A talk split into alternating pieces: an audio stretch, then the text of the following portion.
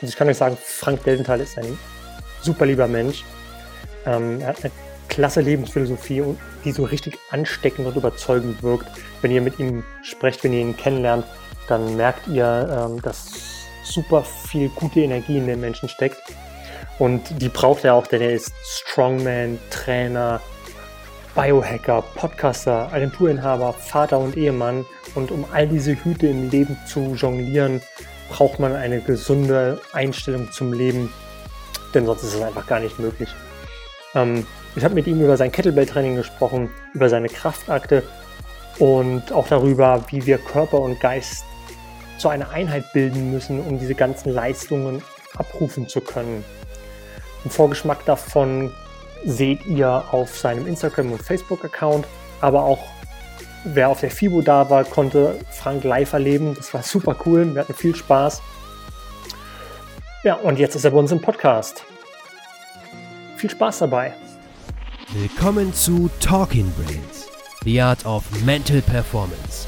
Dein Podcast rund um mentale Leistungsfähigkeit, Konzentration und Schlafoptimierung. Du willst noch mehr aus dir herausholen, egal ob beim Training, im Büro oder im Hörsaal? Bleib dran und get shit done.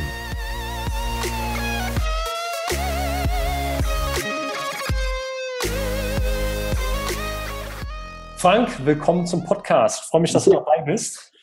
Moin Olli, schön. Ja. Das ist jetzt unser drittes Mal, glaube ich. Ich war bei dir im Podcast. Dann ja, der aber noch nicht veröffentlicht. Der ist noch nicht live, nee. Der ist noch geheim. Ah, okay. ich habe es verraten, Mist. ähm, und dann haben wir gestern mit dem André Minhorst zusammen über den Ohrring gesprochen, was auch eine sehr coole Session war. Ja. Und heute wollen wir mit dir zusammen über dein Business und das, was du so machst, reden. Okay, dann hoffen wir mal, dass das auch eine coole Session wird. Ja, ich denke schon. Ich denke schon. Am besten stellst du dich mal selbst vor, denn es gibt keinen, keinen besseren, der das anders oder Warte mal. Okay, äh, ich äh, an als du. Ja, gut, also ich äh, weiß nicht, ich hätte dann gerne so ein, wie man das bei mittelalterlichen Bällen, Bällen hat, so ein Ansager mit so einem riesen Stock, der dann ordentlich draufhaut ja. ne? und dann verkündet, wer jetzt in den Raum kommt. Ähm, aber ich habe die so, so eine Person noch nicht gefunden. Also müsst ihr jetzt leider mit mir vorlieb nehmen mhm. und auch mit einer etwas diversifizierten Vorstellung, weil ich einfach Mensch bin. Das heißt, ich habe gute Eigenschaften, ich habe schlechte Eigenschaften, ich habe definitiv eine kranke Form von Humor und sehe mich, yes, und äh, sehe mich selber nicht ganz so ernst. Ja. Ähm, so, wir sind alle nur relativ kurze Zeit auf dieser Erde. Und ich denke, daher sollten wir möglichst etwas machen, das uns Spaß macht und wenn es irgendwie möglich ist, auch anderen Leuten hilft, weiterbringt, ne? sowas in dieser Richtung. Und auf meinem Lebensweg bin ich jetzt eben halt ähm, Inhaber einer Medienagentur. Ich bin Kettlebell-Trainer, ich bin Performing Strongman. Was ist Performing Strongman? Das ist für die Leute, die eben halt, ja, sage ich mal, recht kräftig sind, aber ziemlich klein sind, weil jetzt bei den großen Wettbewerben bringt es definitiv einen Vorteil, wenn man dann eben zwei Meter groß ist und 150 Kilo wiegt. Vorzugsweise eben halt Muskelmasse. Ähm, das kann ich nicht das kann ich nicht liefern. Also ich bin ungefähr 1,78 groß oder sowas. Und das heißt, äh, mit so einem riesen Lulatsch kann ich niemals ähm, mithalten. Allerdings bin ich durch das Kettlebell-Training sehr, sehr stark geworden und bin dann eben halt auch in, sage ich mal, ja, wie nennt man das auf Deutsch, Kraftakte reingekommen. Und Kraftakte sind nicht nötigerweise oder notwendigerweise davon abhängig, wie groß ich bin, sondern da kann ich sehr viel machen mit meiner relativen Muskelkraft. Das heißt, ähm, bei einem Hufeisen durchbiegen, da ist es nicht unbedingt ein Vorteil, wenn ich zwei Meter groß bin. Was ein großer Vorteil ist, wenn ich eben halt Schmerztoleranz habe und einen festen Händedruck.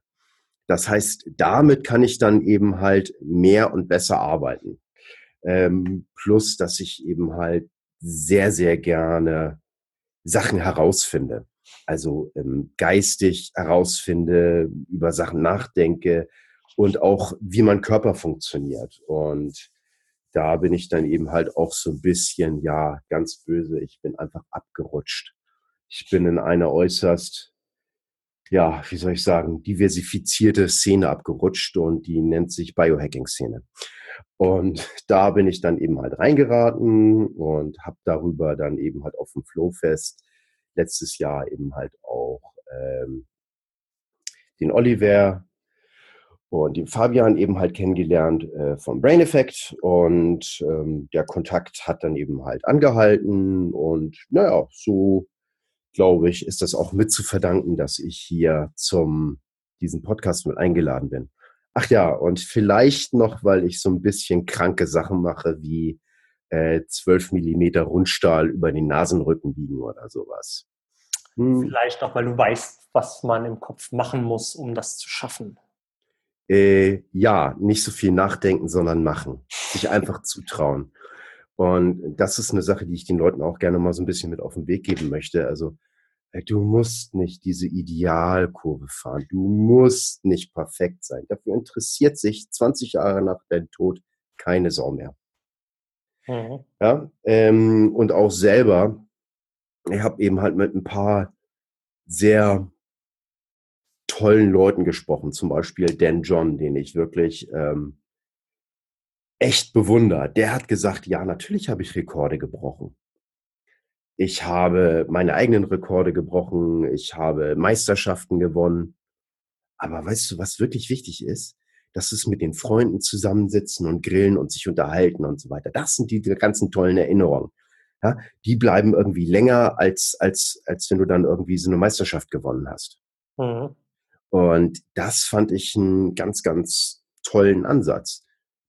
Und ich finde, das kann man kombinieren. Also man kann natürlich probieren, die Meisterschaft zu gewinnen und mit seinen Kumpels abzuhängen und einfach eine richtig schöne Zeit zu haben.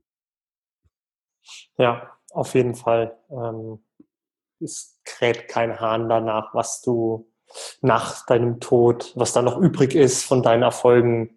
Ähm, der nächste wird es vielleicht besser machen und dann. Ja, hoffen wir es. Genau. Und der rennt dann dem, ähm, dem Erfolg hinterher und was sich am Ende einfach nur stressen wird, glaube ich auch. Ja, es bedingt. Ähm, man muss eben halt sehen, ist das, ist das ein äh, Ziel, was mir Spaß macht, was mich bereichert, oder ist es ein Ziel, was mich unterdrückt? So. Ja. Und äh, das ist eben ganz entscheidend. Also natürlich, äh, bitte ähm, setzt euch hohe Ziele, träumt wild und äh, guckt auch mal, wie ihr das umsetzen könnt. Und ich habe letztens dann eben halt auch so eine Liste gemacht, wo ich dann eben halt gucke, was mache ich über den Tag?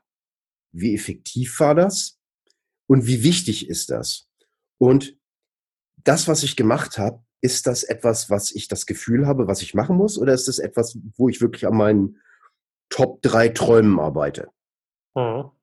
Und dann stellt man meistens erschreckend fest, ja, ich mache unheimlich wichtige Sachen, aber stellt die meiste Zeit fest, die meiste Zeit arbeite ich, diese, die total wichtigen Sachen sind gar nicht meine wichtigen Sachen. Aber so, es an, an den Sachen von anderen. Ja, auch. Also das ist, ähm, da muss man dann eben halt gucken, was, wie, wie ordnet man das ein? Und das Lustige ist, äh, je mehr man sich darüber eben halt auch so ein bisschen Rechenschaft ablegt, desto leichter ist es, manche Entscheidungen zu treffen. Zum Beispiel Nein zu sagen. Aber ich finde, um da mal ein bisschen Widerspruch einzulegen, das funktioniert für Leute, die selbstständig sind, wesentlich besser als für Leute, die angestellt sind. Denn ja, da hast du natürlich recht. Also, diese Vorgehensweise sind extrem, könnte dazu führen, dass ihr zu eurem Boss sagt, ähm, nö, und euch selbstständig macht. Also, wenn ihr das ins Extreme abführt. Allerdings kann das auch sein, dass ihr in einer so coolen Firma arbeitet, die es ermöglicht, beides auszuleben. Und ich sage euch, wenn ihr in einer coolen Firma arbeitet, ist es definitiv stressfreier, als eine coole Firma zu führen. Mhm. Ja, äh, das heißt, wenn ihr die Möglichkeit habt, überlegt einfach mal, ihr seid mit der Arbeit nicht einverstanden, die bezahlt aber gut, aber vielleicht gibt es die Möglichkeit auch einfach zu wechseln. Ja, ähm, wenn, wenn, wenn ihr gut seid, dann ist das sicherlich machbar. Und wenn ihr nicht gut seid, hey, trainier dich gut. Keiner ja. ist fertig. Du hast ja, du hast ja im Prinzip auch drei Businesses gleichzeitig laufen. Du hast das Business deiner Agentur, du bist Trainer ja. und du bist Performer. Wie handelst du diese drei oder wie jonglierst du diese drei Bälle gleichzeitig? Ähm, es geht irgendwie, aber gefühlt fallen mir andauernd irgendwelche Bälle runter und ich finde vier, fünf Bälle, die dann eben halt auch noch da irgendwie mit dazu sind, wo ich frage, äh, äh, äh, wie sind die jetzt eigentlich zu meinen drei Jonglierbällen dazugekommen? Mhm. Ja, das ist eben halt, was ich sagte. Ich bin Mensch, ich mache Fehler. Ich versuche aber auch aus den Fehlern zu lernen und versuche das in einer Art zu betrachten, die das Ganze praktikabel macht. So, das heißt, ich versuche etwas zu finden, was die meisten Leute sehr, sehr unsexy finden, so eine Art Mittelweg. Ja, ich versuche äh, zu sehen, was das eine Extrem ist, was das andere Extrem und versuche daraus dann eben halt etwas zu finden, was für die Situation oder Lebens ne, gerade angemessen ist. So, und das ist manchmal gut, zum Beispiel äh, DSGVO Ne? Das ist so eine Sache, die ich mich von der, also DS, also wer sich das nicht merken kann, das kommt von der Datenschutzgrundverordnung, DSGVO. Und was mir eben halt hilft, und dieser Rohrwurm wird euch präsentiert von der europäischen Kommunikation. Es gab da mal so ein altes Lied, She's Disco. D-I-S-C-O. Und wenn ihr das, dieses genauso nachsprecht, DSGVO, könnt ihr euch diese Abkürzung super, super merken. Und jeder, der ein bisschen älter ist und dieses Lied schon mal gehört hat, der wird das jetzt im Kopf haben und es tut mir auch, äh, nö, eigentlich gar nicht leid. Ähm, das fällt unter kranken Humor, das hatten wir vorhin schon angeteasert. Ja. So, die beiden Möglichkeiten, das zu sehen, ist, ich ignoriere das total, ist mir völlig egal, ich bin Bäcker und kein Datenschutzbeauftragter. Und die andere Seite ist, oh, ich muss das alles hundertprozentig machen. Mhm. So, beides haben Nachteile. Ein Nachteil, ich kümmere mich überhaupt nicht darum. Jeder, der irgendwie ein Business hat oder mit Kunden irgendwas macht, äh, Kundendaten sammelt oder irgendwas in dieser Richtung oder vielleicht auch einfach nur ein Bonussystem beim Bäcker hat, was personenbezogene Daten hat, ohne Stempel, der hat eben halt die Aufgabe, diese Daten richtig zu verwalten und dafür Sorge zu tragen, dass da eben halt nur befugte Leute rankommen. So, und das Ganze ist mit äußerst empfindlichen Strafen bewährt. Und wenn ich mich eben halt überhaupt nicht drum kümmere und sich irgendjemand darüber aufricht, berechtigt oder unberechtigt, dann habe ich potenziell ein, ein sehr, sehr ja, großes Schwert über mich hängen. Und äh, das ist auch, sage ich mal, ähm, die Strafen, die da verhängt werden können, sind kein Papiertiger aber es weiß noch keiner, wie es umgesetzt wird. So, jetzt kommen wir dann eben halt zu dem anderen Extrem. Ich mache das alles ganz, ganz, ganz genau. Und dann wird man irgendwann feststellen, dass man vom, vom ein ins Tausendste kommt und allein schon bei den Prozessbeschreibungen äh, so akribisch sein kann, die ja unheimlich viel Zeit verbrennen. Plus, wenn die eben halt so detailliert beschrieben sind, was generell gut ist, aber dazu führt, dass bei den kleinsten Veränderungen im Prozessablauf musst du dir darüber bewusst sein, was geändert worden ist und musst das dementsprechend auch neu erfassen, weil du darfst ja nicht gegen deine eigenen Prozessabläufe verstößen.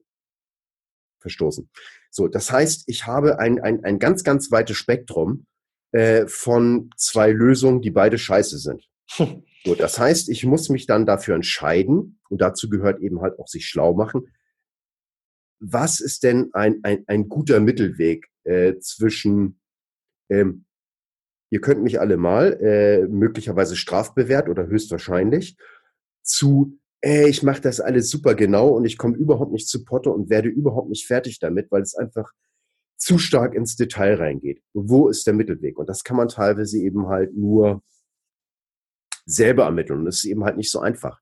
Das heißt, manchmal, wenn ihr bei gewissen Situationen davor steht, äh, guckt euch erstmal an, weil manchmal weiß man gar nicht, wo stehe ich überhaupt.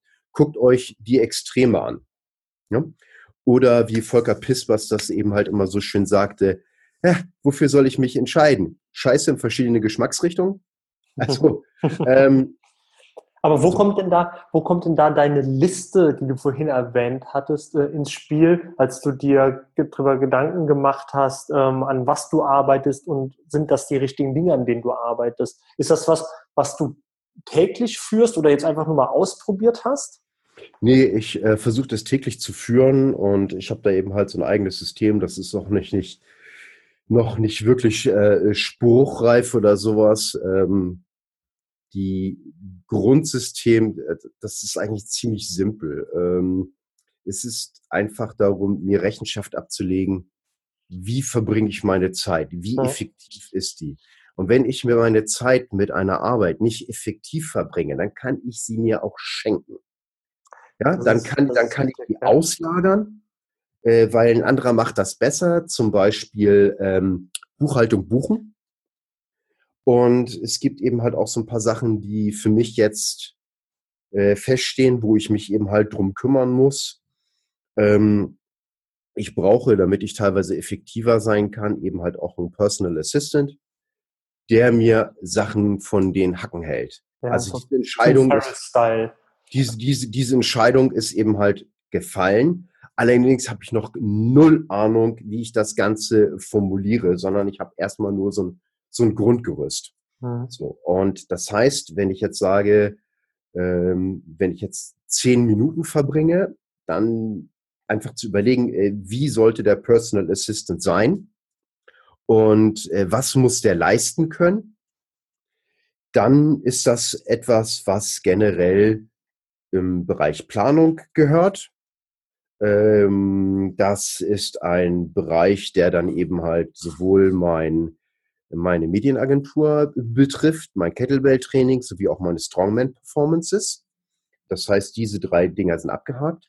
Und äh, die Planung, den richtigen Mann für die oder richtige Frau eben halt für die richtige Aufgabe zu benennen, äh, ist etwas, was ich sehr, sehr wertvoll ansehe. Ja. Das heißt, äh, das ist etwas, wo ich mir dann eben halt ein, einen hohen ja, Return of Investment meiner Zeit verspreche. Allerdings ist das eben halt auch nur ein hoher Return of Investment meiner Zeit, wenn ich es dann irgendwann mal umsetze. Das heißt, dann irgendwie eine Ausschreibung mache, äh, ähm, wie auch immer. Also damit hast du noch nicht angefangen, du hast ja noch keinen Personal Assistant gesucht. Nein, also das, das ist etwas, was eben halt läuft. Mhm. Ähm, das ist eben halt, äh, wo ich sehen muss. Ich möchte einen jemanden haben, der hier auch lokal äh, vor Ort ist, weil so ein paar Sachen, ich sag mal, ähm, unheimlich viel Zeit äh, verbringe ich damit, irgendwelche Belege wegzuheften, zu katalogisieren, um der Buchhaltung dann eben halt mein ja. Buchhalter zuzuarbeiten. Und das, das sind Sachen, die, äh, die muss eigentlich nicht ich machen. Das muss einer nur machen, der ja Sachen gut abarbeiten kann, unverlässlich. Klar, klar. Wenn du jetzt ähm, dich entscheiden müsstest, was ist für dich so das Wichtigste im Leben? Du hast eine Familie, soweit, so viel ich weiß. Ja. Ähm, die gehört mit Sicherheit dazu. Ähm, abgesehen von der Familie, wenn es jetzt um deine Businesses geht, du hast ja drei Stück, ähm, und um deine Lebensphilosophie, was, was gehört für dich unbedingt dazu zum Leben? Ich finde, also mal abgesehen davon, ein, ähm, eine Familie zu haben und auch sowas wie ein Familienleben. Mir gefällt unheimlich das Familienmotto von Dan John, was ich einfach wirklich so eins zu eins übernommen habe für mich. Make an Impact. Mhm. Und das gilt dann eben halt auch für die Familie. Das heißt, ich möchte einen Unterschied für meine Frau ausmachen, dass sie ein schöneres, erfüllteres Leben hat. Ich möchte meine Tochter dazu ermutigen, ein tolles Leben zu führen, Selbstvertrauen zu haben und auch definitiv ohne ihren Papa irgendwann mal auszukommen, weil ich werde nicht ewig da sein, aber dann soll sie es eben halt alleine schaffen. Mhm. Ja? Und das heißt, ich muss eben halt sehen, dass sie mit Spaß Freude daran hat, Verantwortung für ihr Leben zu übernehmen und wenn mal was schief geht, ja, so what? Ja, ja, natürlich ist doof, dass der gute Teller runtergefallen ist. Aber hm, ist eben halt so. Kehrst zusammen, saug auf. Äh, ja, shit happens. Ist nicht schön, aber es ist nicht schlimm. Hm. Und dazu gehört eben halt auch mal so ein bisschen dieses Spektrum zu beobachten. Ja, das ist irgendwie ein alter Familienteller und so weiter. Es ist alles doof. Es ist wirklich nicht toll. Aber ich hatte das mal, hm, ein Rentner hat mir auf der Landstraße die Vorfahrt genommen und äh, das war ein Unfall mit mehreren Toten und äh, wo dann dann eben halt auch jemand in deinem, in meinen Armen gelegen hat, eine ältere Frau. Und äh, von, von dem, was war, muss die innere Verletzung gehabt haben. Und die war dann eben halt die ganze Zeit und hat eben halt nur nach Jesus geschrien, weil die mit dem Schmerzen nicht klar kam. Ähm, und wenn du dir mal dieses Spektrum anguckst oder das mal erlebt hast, äh, dann regt dich so ein Teller einfach nicht auf. Es ist nur ein scheiß Teller. Ja, man muss alles mal in Perspektive setzen. Also was ist wichtig und was ist nicht wichtig. Und ähm, du hast, also Make an Impact finde ich richtig gut. Ähm, das heißt, du willst deiner Familie ähm, so viel Wissen und vielleicht auch Tugenden vermitteln wie möglich. Guck mal, das, was ich hier mache mit diesem Podcast, wenn ich auch nur ein paar Leute erreiche, und die ein bisschen mehr nachdenken, sich ein bisschen mehr zutrauen, dann habe ich ein bisschen mehr mein Ziel erreicht. Ja, mhm. ich bin in gewissem Sinne eine kleine subversive Sau, die möchte, dass die Leute einfach ein, ein, ein cooleres Leben führen, ein bewussteres Leben. Das heißt, auch wenn ich mich dafür entscheide, einfach nichts zu machen, dann ist das cool, solange das eine bewusste Beschreibung, äh, Entscheidung ist. Wenn ich einfach auf dem Sofa liege, weil mir einfach nichts Besseres einfällt und ich zu faul bin, über mein Leben zu reflektieren, äh, dann ist das scheiße. Wenn ich, ja, ich fluche ein bisschen viel.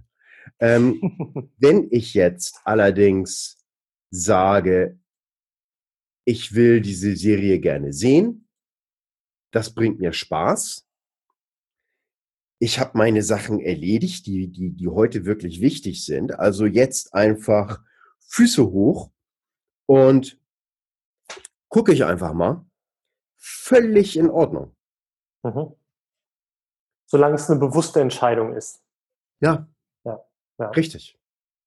Wie würdest und, du denn, wie würdest du denn mit Leuten reden, die sich naja, wie du gerade gesagt hast, sie pflanzen sich, wenn sie nach Hause kommen, direkt erstmal auf die Couch und verbringen die nächsten zwei, drei Stunden abends dann vor dem Fernseher und ähm, vernachlässigen sich selbst, Familie und so weiter. Geht, geht, äh, ähm, geht schlecht. Ich komme mit den Leuten meistens nicht klar und die halten mich für radikal und mögen mich meistens nicht. Weil das, was ich sage, verlangt eine Handlung. Ja.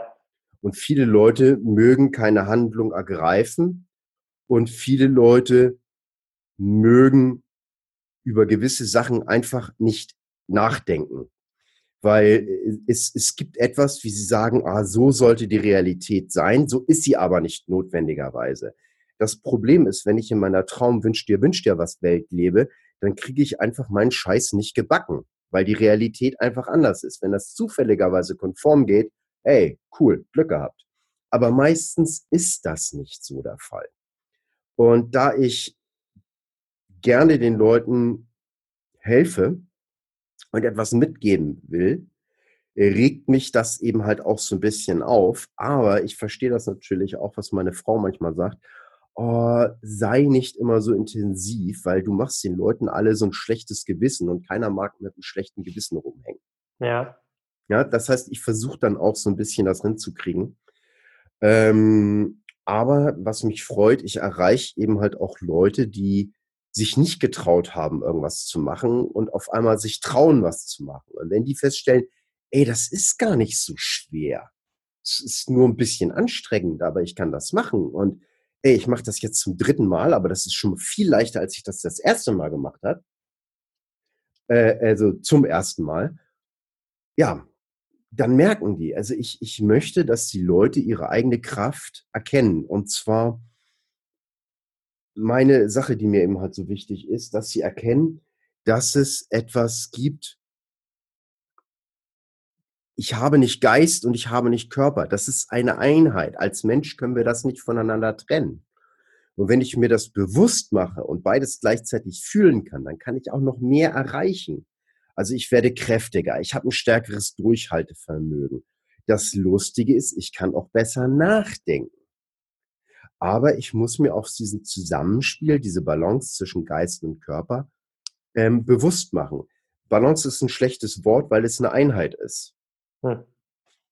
Ja, da, da, sind wir ja beim, beim Thema ähm, Training, Kraft, Mindset und so weiter. Ähm, kannst du uns mal quasi abholen, wie du zum Kettlebell-Training gekommen bist? Ja, okay, äh, das ist meine äh, Lieblingsgeschichte. Juhu! Ähm, ich, ja, ich habe mich, bin, okay, wie weit hole ich aus? Nicht zu weit.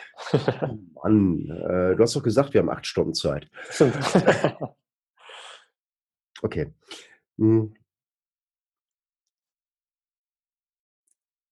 In meiner ersten eigenen Wohnung, die ich äh, meinem Vater zu verdanken habe.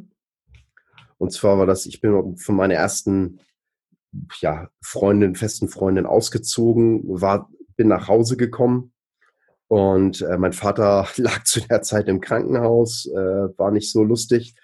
Und äh, abends um drei äh, kam meine Mutter dann irgendwie aus dem Bett, guckt mich an und ich sag, hallo Mama, ich bin wieder da. Das war ja okay. Ähm, mein Vater hat sich dafür entschieden, er wusste ganz genau, wir sind eben halt sehr, sehr eigene Charaktere.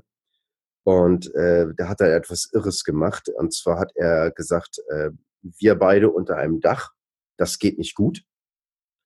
Und hat dann, weil es einfach die Gelegenheit gab, eine Wohnung gekauft, die ich dann eben halt günstig zur Miete kriegen konnte. Mhm sehr, sehr günstig zur Miete. So. Und ich hatte jetzt zwar eine eigene Butze, aber ich hatte eben halt kein richtiges Geld.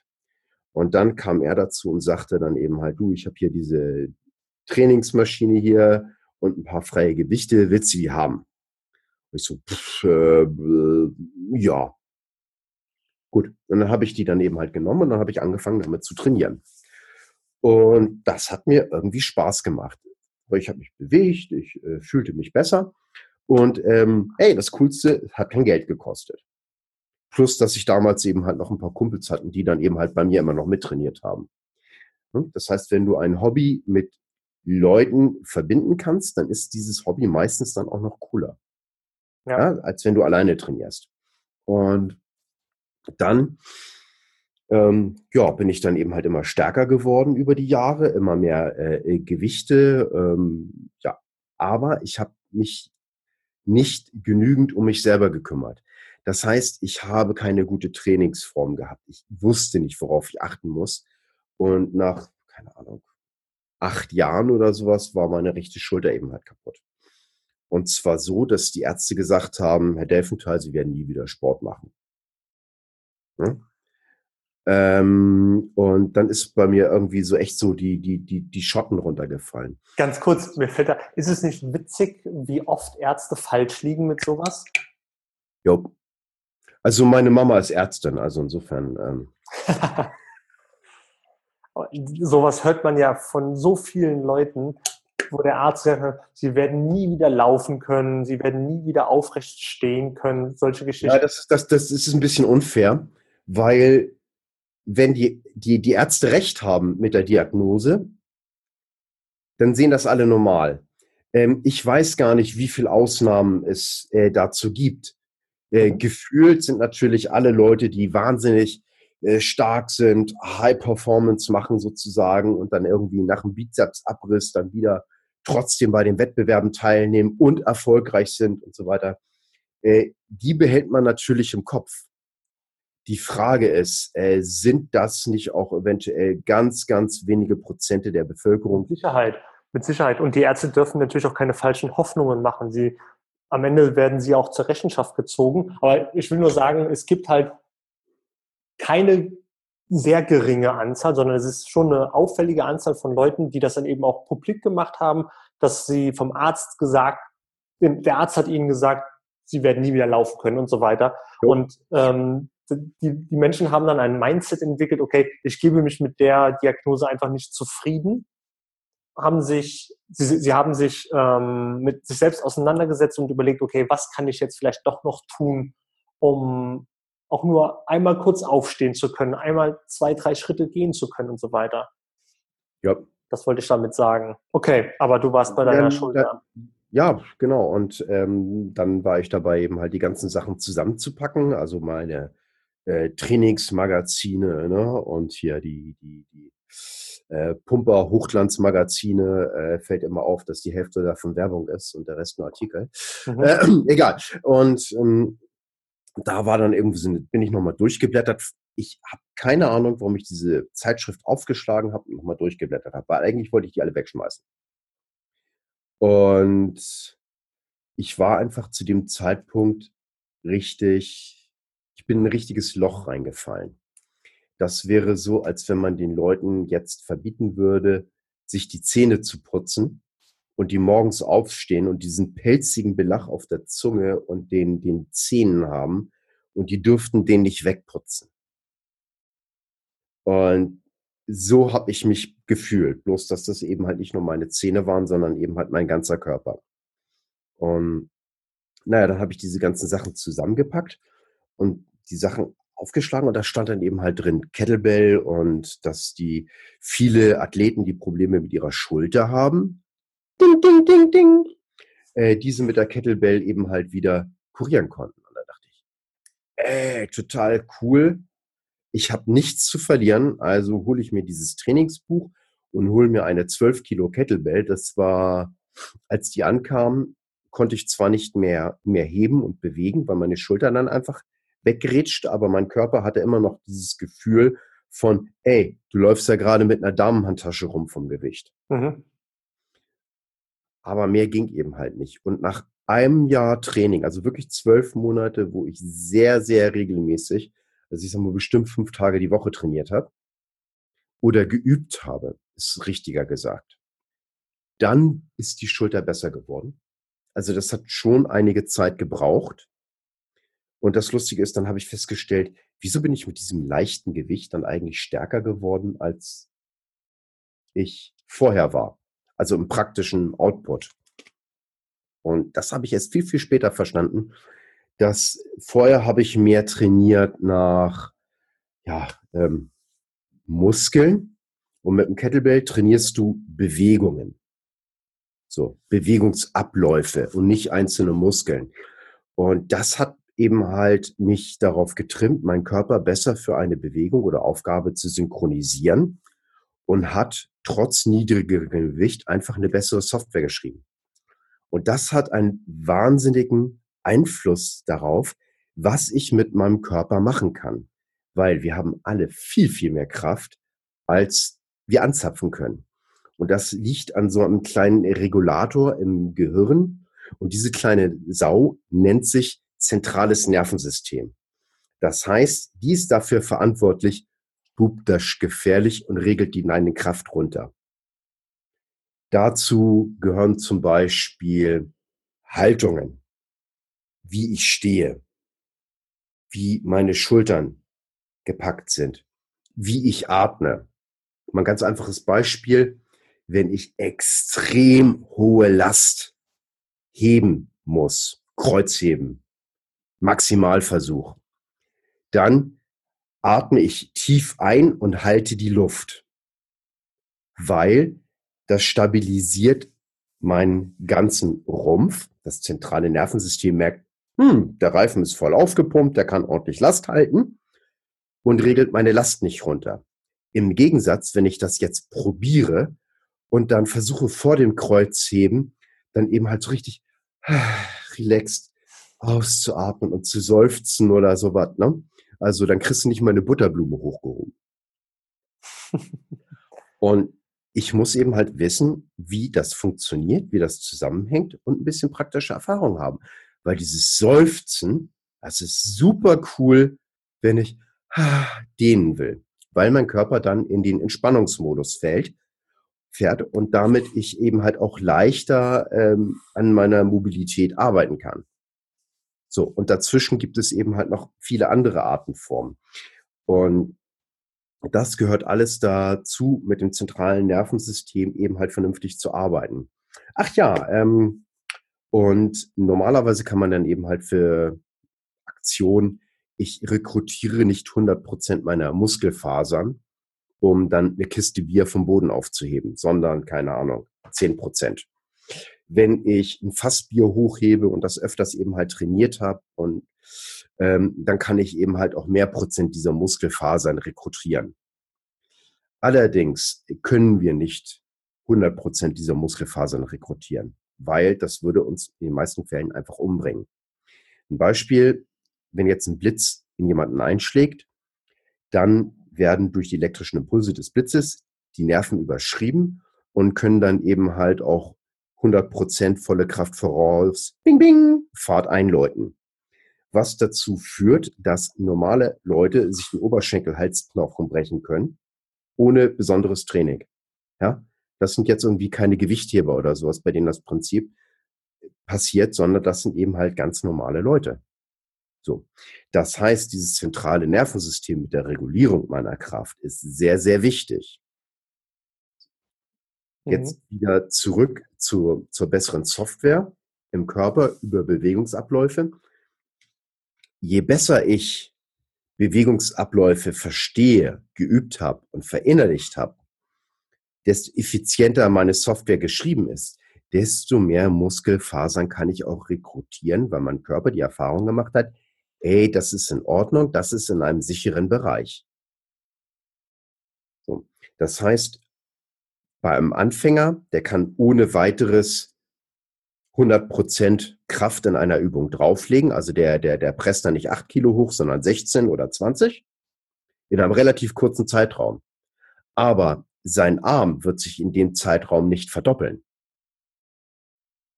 Ja? Vielleicht sieht man auch kaum was, aber trotzdem hat er diese Kraft drin. Das heißt, Masse bedeutet nicht gleich Kraft. Sehr viel ist davon eben halt, Software, Körper, Geist, Gefühl. Mhm. Und wie hast du das Kettlebell-Training dafür genutzt, äh, Muskeln aufzubauen? Äh, also an Masse ja. zuzulegen? Ich bin, wenn ich die Körper von Fotos vergleiche, dann bin ich äh, jetzt eben halt erheblich massiger, als ich dann eben halt vor einer Zeit war. Ähm, aber ich war nicht mein, also mein Ziel ist es jetzt nicht, äh, großartig Masse abzu, ähm, aufzubauen, äh, mein Ziel ist es einfach, gnadenlos viel Leistung in die Muskeln reinzukriegen. Mhm. Okay. Ja, also ich bin da mehr leistungsorientiert. Äh, das Lustige ist, als ich noch probiert habe, mehr auf schickes Aussehen zu trainieren, dass ich nie sonderlich äh, besonder, äh, ja, so, nicht so viel Erfolg hatte. Und ich fing an, besser auszusehen, als ich auf Leistung trainierte. Okay. Interessant. Liegt vielleicht auch daran, dass ich so eine Default-Einstellung in meinem Kopf habe, die heißt Kühlschrank voll, das muss abgeschaltet werden und Kühlschrank leer, ich muss was einkaufen gehen. Das ist meine Default-Einstellung und die macht das natürlich nicht so sinnvoll, äh, ja, sag ich mal. Ähm, die macht es einem doch schon ein bisschen schwerer, schlanker zu sein. Okay, ja, verstehe ich. Was würdest du denn jetzt anderen empfehlen, die mit dem Kettlebell-Training anfangen wollen, die darüber nachdenken, das zu tun? Was ist der, was sind so die ersten Schritte, die man machen muss? Um. Ähm, geht zum guten Trainer hin und guckt mal, ob der irgendwie einen kleinen Kurs, einen Schnupperkurs anbietet.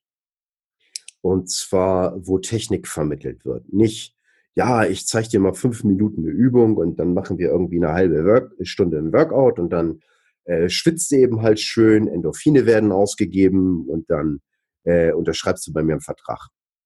Hm, fuck, das ist Mist. Weil Kettlebell-Training oder jede Form von Training unter Last oder vielen Wiederholungen hat das Potenzial, Potenzial bei falscher Ausführung den Körper zu schädigen. Das heißt, äh, wie habe ich meine äh, Knie äh, richtig doll geschädigt? mit Laufen. So. Mhm. Und Laufen ist jetzt auch nicht so als High-Impact-Sport bekannt oder sowas. Aber wenn du halt ein bisschen mehr wiegst äh, und eine schlechte Bewegungsform hast, dann führt das dazu, dass das eben halt auf die Knie geht. Weil als schnellstes sozusagen können Muskeln Belastungen aushalten. Danach kommen äh, ja, Sehnen und Gelenke und dann eben halt Knochen. So, die sind aber wesentlich langsamer in der Zeitraum, wie sie sich an Belastung anpassen und verbessern. Das heißt, wenn ich nicht ein bisschen aufpasse und nicht clever bin, dann kann das sein, dass ich zwar unheimlich stark werde, aber eben halt äh, das Knochengerüst und äh, die Gelenke nicht schnell genug sich adaptieren konnten an die höhere Belastung und einfach sagen, du bist eine dumme Sau, das ist tariflich nicht vereinbart, ich kriege jetzt mal eine chronische Entzündung oder irgendwas in dieser Richtung. Genau, also wir, wir brauchen den Trainer, damit wir die Technik lernen können, um, um unsere Muskeln und Gelenke zu schützen. Ja, also ähm, braucht man den Trainer? Äh, man kann auch aus Videos und Büchern lernen. Allerdings, Bücher und Videos können nicht sagen, ob du das machst, was da drin steht. Ihr kennt diese Memes, ne? Also äh, das, was meine Freunde glauben, was ich mache, was Mami meint, was ich mache, was ich meine, was ich mache und was ich wirklich mache. Genau. Und das gilt eben halt auch bei Trainingsausführungen so. Und äh, du brauchst Sache, das Feedback. Du brauchst das Feedback. Ja, ja, es ist einfach wesentlich effektiver und mhm. äh, das ist die Sache. Ähm, seid euch das einfach wert. Äh, investiert ein bisschen in euch. Hm? Ähm, ja, zum Beispiel ein Seminar, was ich gebe, äh, das vermittelt in drei Stunden. Ich weite das jetzt, glaube ich, aus auf vier Stunden, damit ich mehr Zeit habe, auf die Präzision noch einzugehen. Zwei Techniken. Das ist der türkisch Get-Up und der Swing. Und da ist nur fünf Minuten Training dran. Ja, mhm. so zum Schluss. So, und sowas in dieser Richtung, das äh, ist eben halt zum Reingucken liegt mir das richtig, weil ihr lernt dann eben halt auch eine vernünftige Bewegung und der, den ersten Kurs, was auch immer ihr macht, sollte auf ähm, Technik, Technikvermittlung äh, abzielen und nicht auf äh, ähm, äh, geführtes Bespaßen mit Schwitzen. Ja. So, das, das, das ist meine Empfehlung. Und äh, guckt euch an, egal zu was für Sport ihr geht. Also das muss jetzt nicht Kettlebell sein. Also ähm, wenn einer sagt, ey, das liegt mir nicht, ich laufe einfach unwahrscheinlich gerne weite Strecken und ich schwimme gerne, ey, total cool. Du machst was für dich. Ja, also das, das ist nicht, äh, also ihr werdet auch nur gut in etwas, was euch Spaß macht, was ihr dann eben halt, weil es Spaß macht, auch häufiger macht. Allerdings, wenn ihr euch noch nicht wisst, was Spaß macht, probiert verschiedene Sachen einfach mal aus. Ja? Macht hier mal ein Seminar mit, macht da mal ein Seminar mit und, und guckt einfach mal. Hm. So. Okay. Wir, jetzt haben wir über dein Online-Business kurz gesprochen, hm? dein Trainer-Business. Ähm, Wenn es um dein Performer-Business geht, dann hast du diese, äh, diese Kraftakte und du, du nennst das Ganze auch Verschiebung von Grenzen durch Kraftakte. Ja. Kannst du das ja, mal Ja, gut, also das, das, das ist also bei der Performance ähm, ist es eben halt so, ich zeige euch, was, wozu man in der Lage ist, wenn man Geist und Körper zusammenzieht. Und das führt dann dazu, dass man ohne weiteres Telefonbücher durchreisen kann, reißen kann, äh, 12 Millimeter Rundstahl über den Nasenrücken verbiegen kann, äh, schwere Hufeisen ähm, auseinanderbiegen kann oder vielleicht sogar in Form eines Herzens drehen, dass man dann eben halt äh, schwere Konstruktionsbolzen äh, mit der Hand durchbiegen kann. Was heißt Hand durchbiegen? Also ich nehme dann eben halt so eine Lederwickel und ähm, biege die dann aber da mit der Hand durch. Aber ja. ohne Lederwickel äh, ist, funktioniert das einfach nicht. Da würde ich mir die Hände einfach aufmachen. Was man sich ja bei dir auf Facebook und Instagram angucken kann, wie du es auch wirklich machst. Ja. Was es auch auf der, auf der FIBO gezeigt zum Beispiel war, war ein richtiger äh, Hit. Die Leute standen dann um ohne den ganzen Stand rum und äh, haben sich das angeschaut, wie du es gemacht hast. War richtig geil. Ja, das, das Lustige ist, also diese Fähigkeit, diese Sachen zu machen, die steckt in uns allen. Ja? Ich, ich, ich bin kein Superheld. Mhm. Ähm, aber wenn du das wahnsinnig cool findest, es hält dich nichts davon ab, das zu lernen. Und das ist eben halt äh, dieser, dieser Kurs, den ich anbiete. Ich biete einen Kraftaktkurs an, wo ich das Leuten in kleinen Gruppen beibringe. Und Ziel ist es jetzt nicht nur, diese Kraftakte zu können, sondern das als Fokus zu benutzen, um Geist und Körper zusammenzuziehen und damit sozusagen mit der Vereinigung von Geist und Körper und die Konzentration auf genau diese Schnittmenge und mein Ziel und meine Vorstellungsvermögen, meine Grenzen zu überwinden. Das ist so wie beim Shaolin-Mönch, der, wo das Kung Fu kein Selbstzweck ist. Das ist Teil der Meditation. Und bei mir sind diese Kraftakte eben halt auch dazu. Und die kann man eben halt auch toll dafür nutzen. Plus, es macht eben halt unheimlich viel Fets, wenn man dann eben halt, keine Ahnung, einfach mal ein Telefonbuch nimmt oder sowas und das einfach mal äh, eine Runde durchreißt oder sowas. Es hört sich simpel an, aber viele Prozesse, die ich mache oder betreue, die gehen über einen sehr, sehr langen Zeitraum. Und du hast dann zwar eine Rückmeldung, wenn das irgendwann mal fertiggestellt ist. Aber es ist jetzt auch, weil du so lange an diesen Geschichten mit rumdoktern musst, bis das alles fertig ist.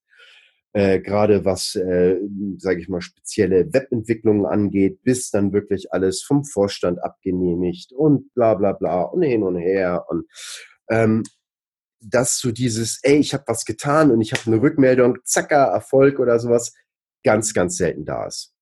Und das ist manche ein Problem auch in manchen Berufen, dass man einfach keine schnelle Erfolgsmeldung oder Bestrafung kriegt, wenn man irgendwas ähm, versemmelt. Sondern das zieht sich dann so lange hin, dass man das gar nicht mehr richtig wahrnehmen kann, weil da sind wir auch nicht anders als der Hund. Äh, je dichter Tat und Belohnung oder Bestrafung erfolgt, äh, äh, desto besser können wir unser Verhalten anpassen. Hm. Aber du musst ja schon so ein bisschen die Motivation dann auch steuern bei den Leuten, oder? Also die Leute, die beim, auch nach dem dritten Mal keinen Erfolg sehen, müssen ja trotzdem am Ball bleiben, um es dann doch zu schaffen. Wobei? Beim Telef beim, ist egal. Also keiner schafft es wahrscheinlich beim ersten Mal ein Telefonbuch zu zerreißen. Viele. Echt? Ja.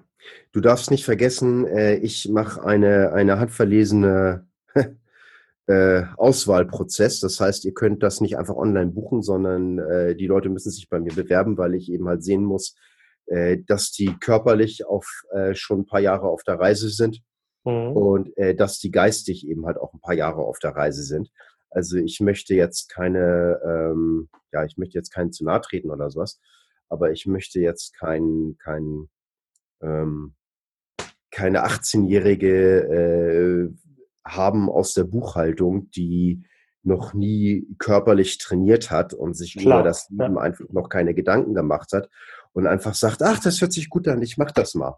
Aber ja? das, das Mindset ist ja das Entscheidende dann, denn wir waren ja auf der FIBO und da waren zumindest ein paar Leute, die vom Körper her, sag, sag mal, stark aussahen. Sie haben es versucht und ich glaube, keiner hat es geschafft, oder? Nö.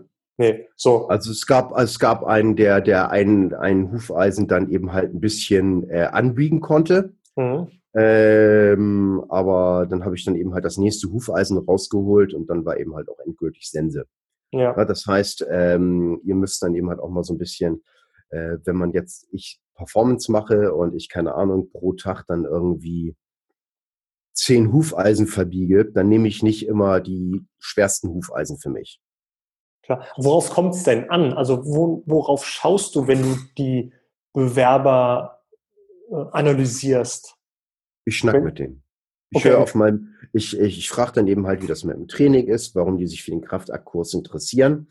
Und äh, wenn die sagen, warum die sich für den Kraftaktkurs interessieren, dann kommt automatisch deren Mindset und Motivation mit raus. Ja. Ja. Und, und das kriege ich dann mit, auch wie viel Gedanken sie sich darüber eben halt gemacht haben. So, und dann kann ich dann eben halt sagen, du, ich glaube, du guck dir mir dies an, guck dir mir jenes an. Ich glaube, noch ist das nichts für dich. Ne? Auf was äh, achtest du denn dabei? Sehr viel auf mein Bauchgefühl. Okay. Was würde denn jemand, was, was müsste denn jemand ähm, sagen, damit er sich nicht qualifiziert dafür? Was, was sind so Kommentare oder Beispiele, die du hörst, die dich dann vom Bauchgefühl äh, entscheiden lassen, hey, nee, ist nichts für dich? Wenn ich merke, dass die keine Trainingserfahrung haben. Okay. Ja. Äh, ich, wenn deren einzige sportliche Qualifikation Langlauf und Zumba ist. Ja, weil äh, du brauchst für die ganzen Kraftakte, brauchst du Griffkraft. So. Das heißt, wenn ich davon ausgehen kann, dass die keine Griffkraft haben und auch sozusagen mit Nachweisen, äh, mit Nachfragen nicht wirklich nachweisen können, dass sie Griffkraft haben, dann weiß ich, die müssen das erstmal raufentwickeln. Dann kann ich denen ein paar Tipps mitgeben und dann können die vielleicht irgendwie im halben Jahr oder was auch immer oder zwei Jahren äh, das machen. Aber ich möchte, dass die Leute davon profitieren können. Ja? Ähm, wenn ich äh, Leute habe, die mal ganz doof gesagt überhaupt kein Geld haben, dann sind diese Kraftakte leider schwierig, weil ich zerstöre mein Trainingsgerät. Das heißt, ja. wenn ich ein Hufeisen habe, und das ist danach gebogen, dann habe ich ein tolles Geschenk oder kannst du mir stolz an die Wand nageln oder sowas, aber ich kann es zum Training nicht mehr verwenden.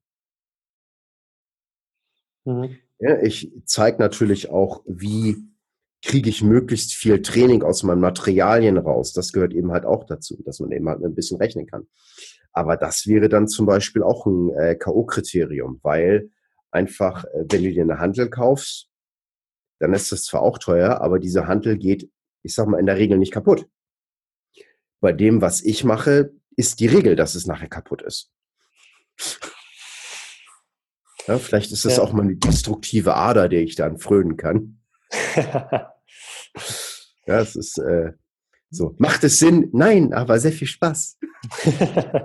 okay, dann lass uns mal zum, zum Schluss noch auf den Biohacker in dir zu sprechen kommen. Ja. Ähm, welche, welche, welche Supplements nutzt du, um deinen Körper mit der nötigen Energie und Kraft zu versorgen? Ähm, Fleisch, Fisch. Supplements. Achso, ja, okay, klar. Alles, fünf, alles unter 500 Gramm ist Aufschnitt. So ungefähr, genau. Ähm, okay, ähm, also primär, äh, wenn ihr Supplement nimmt, dann sollte eure Ernährung schon ganz gut passen. Ja, also wenn, wichtig, wenn, ja. wenn, wenn, wenn eure Ernährung äh, ich sag mal, äh, Modell Schweinetrog ist, dann, ähm, dann braucht ihr über Supplements eben halt auch nicht nachdenken. Wenn ihr allerdings bei einer guten Ernährung schon am, ja, sag ich mal, guten Ende seid und das regelmäßig durchzieht, dann könnt ihr dann eben halt gerne darüber nachdenken. Vorausgesetzt, ihr bringt auch außergewöhnliche Leistung. Das heißt, wenn ich nur im Tag zehn Minuten einmal äh, um den Block gehe, um Pfiffi Gassi zu führen, dann brauche ich dafür jetzt keine besonderen Supplements oder muss dann eben halt keine Mineralien nachfüllen. Wenn ich allerdings ja jeden Tag, äh, sage ich mal, eine halbe bis eine Stunde Krafttraining mache oder vielleicht sogar, weil ich Profiathlet oder gerade eine Trainingsphase, bin, wo ich zweimal am Tag trainiere, dann ist das eine Sache, wo es dann eben halt Sinn macht. Okay, ähm, das generell dazu. Zu dem, was ich sehe, äh, nehme, ich äh, nehme gerne, äh, ähm, ähm, okay, äh, ich nehme eben halt auch ein paar äh, Produkte von Brain Effect eben halt. Das heißt, äh, morgens Fokus, ähm, dann Krill, dann nehme ich dann eben halt Vitamin D mit K gemischt. Das finde ich eben halt ganz cool, dass das dann eben halt zusammen dann so da ist. Zusätzlich äh, nehme ich dann noch Zink. Mhm. Ähm, dann. Bop, bop, bop, Was ist mit das, Magnesium? Abends. Abends. Ja. Ähm, ich nehme noch ähm, weitere, oh Gott. Oh Gott, wie nennt sich das? Ähm, NAD Cell Regenerator. Mhm. Ähm, das nehme ich noch. Das ist ein Supplement, was mir scheinbar mit der Regeneration ordentlich hilft. Allerdings ist es auch echt teuer. Ja. Das ist äh, wirklich so eine Sache. Ähm, die, äh, viele Leute nehmen das, sagen, äh, das hilft nicht gut genug, aber die nehmen nicht die kritische Dosis, die sie nehmen sollten. Und wenn du die richtige Dosis nimmst, dann merkst du dann eben halt auch, dass es einen Unterschied macht für die Regeneration. Allerdings, ähm, ja, teuer. Ne? Und was nimmst du abends? Ähm, abends äh, nehme ich dann eben halt nochmal, ähm, okay, ähm, abends zum Essen nehme ich ähm, einmal Guard von Brain Effect eben halt, äh, um der Darmflora ein bisschen auf die Sprünge zu helfen weiter. Weil das hat eben halt auch viel damit zu tun, mit dem Gesundheitsstatus, äh, wie gut es mir geht. Und das hat eben halt unmittelbare Auswirkungen dann eben halt auch auf die Performance. Dann nehme ich zwei verschiedene Sorten von Magnesium. Einmal äh, Magnesiumcitrat, also das ganz, ganz billige. Und dann, oh Gott, äh, eine Magnesiumform, die eben halt auch direkt mit ins Hirn mit verstoffwechselt werden kann. Ich vergesse bloß den Namen immer. Ähm, äh, bup, bup, bup. Kann ich nachgucken. Ja, wenn ähm, es nicht weiß, ist okay. Weiß, weiß ich jetzt nicht. Also manche Sachen habe ich auch Schwierigkeiten.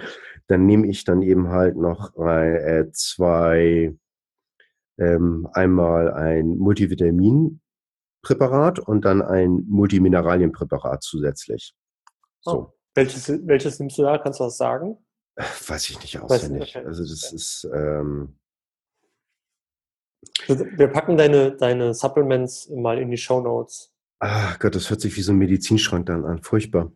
Ähm, aber ja, es ist okay. Ähm, was, was nehme ich noch? Ähm, ich muss, äh, okay, und dann abends vorm zu Bett gehen, dann nehme ich dann eben halt noch ähm, na, Sleep.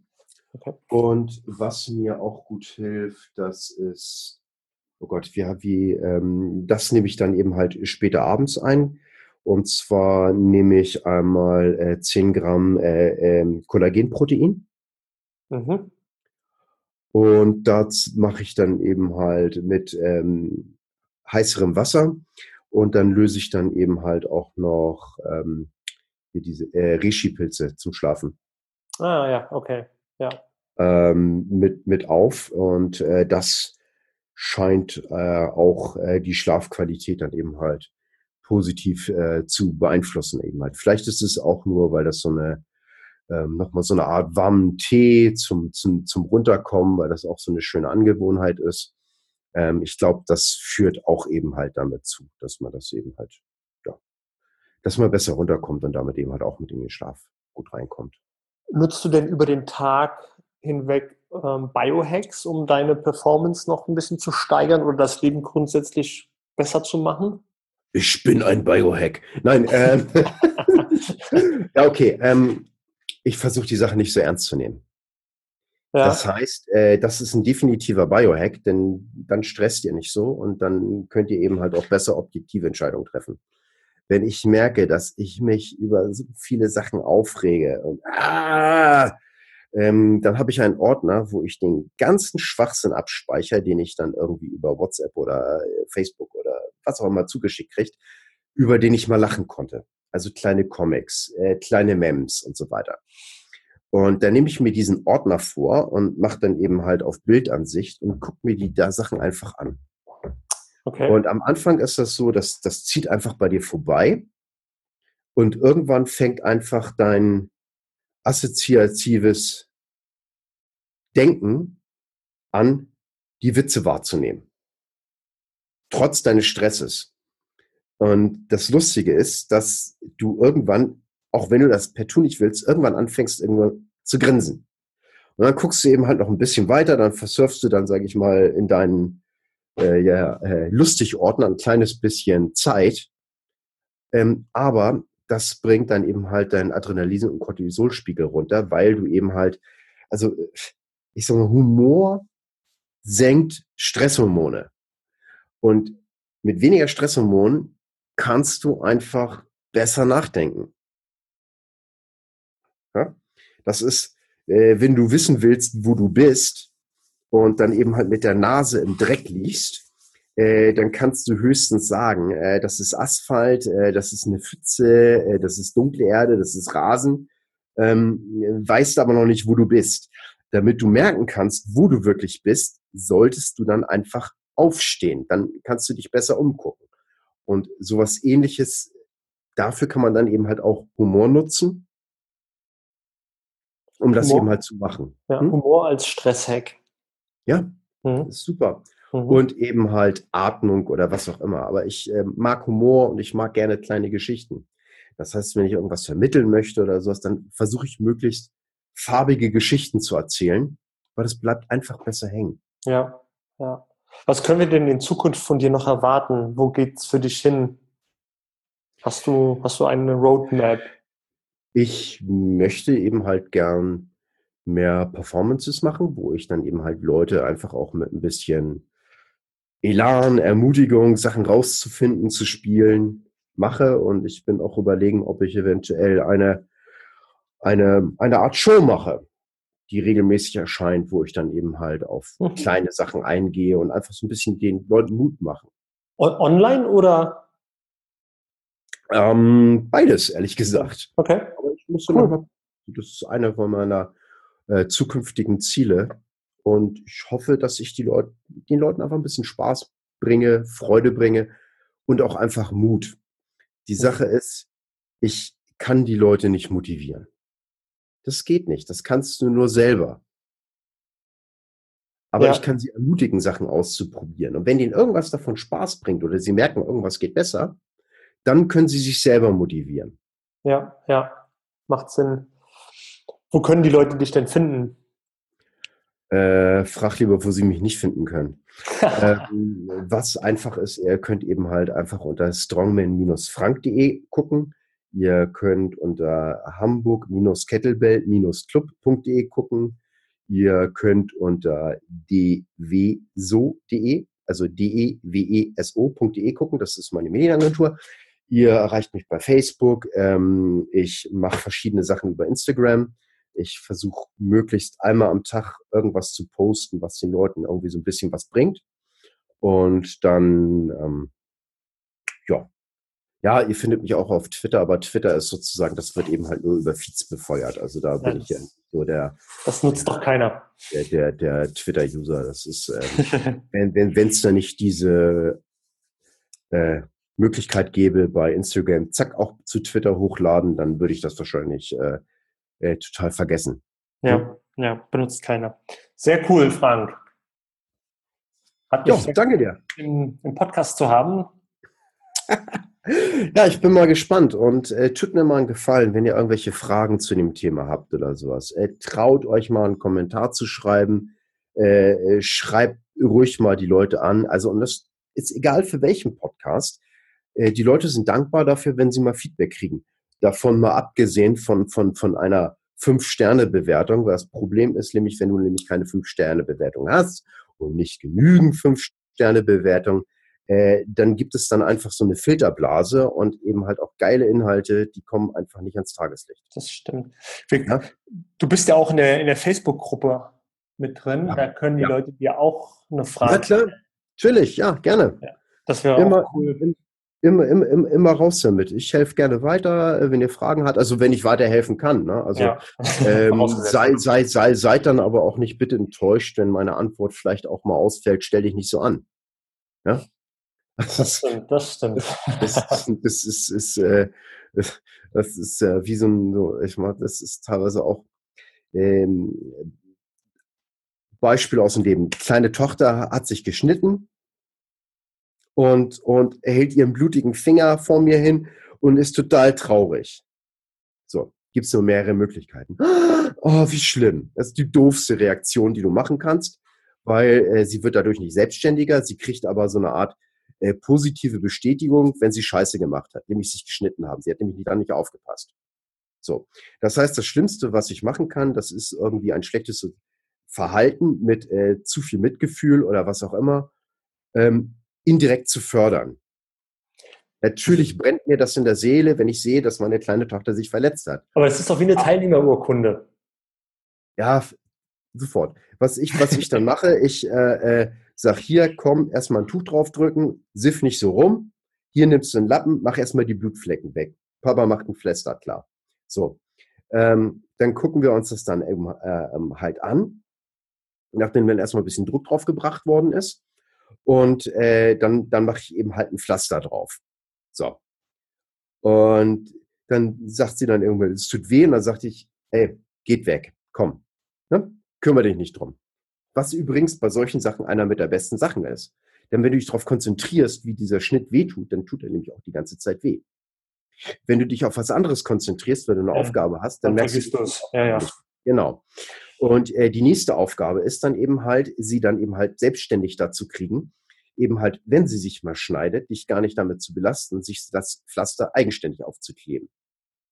Dann kommt irgendwann, dass äh, äh, sie dann eben halt sagt, hey, ist aber kein Pflaster mehr da. So, ähm, dann ist die nächste Aufgabe von dir, ihr beizubringen, rechtzeitig Bescheid zu sagen, wenn sie das letzte Pflaster genommen hat, dass du einfach neue nachholst. So. Und schon hast du dem Kind beigebracht, selbstständig zu sein. Und das ist völlig in Ordnung. Ich lasse ihr auch manche Sachen durchgehen, äh, wenn ich merke, sie, sie, sie regelt die Sachen für sich selber. Mhm. Ja? Äh, wo andere Eltern, ja, warum hast du das nicht gesagt? Und das musste, wenn ich merke, äh, die hat Scheiße gemacht, hat es aber das Maul gehalten und es selber geregelt, super. Weil irgendwann bin ich nicht da und dann muss sie das eben halt auch selber bringen können. Ja, das heißt nicht, dass ich meine Tochter nicht liebe.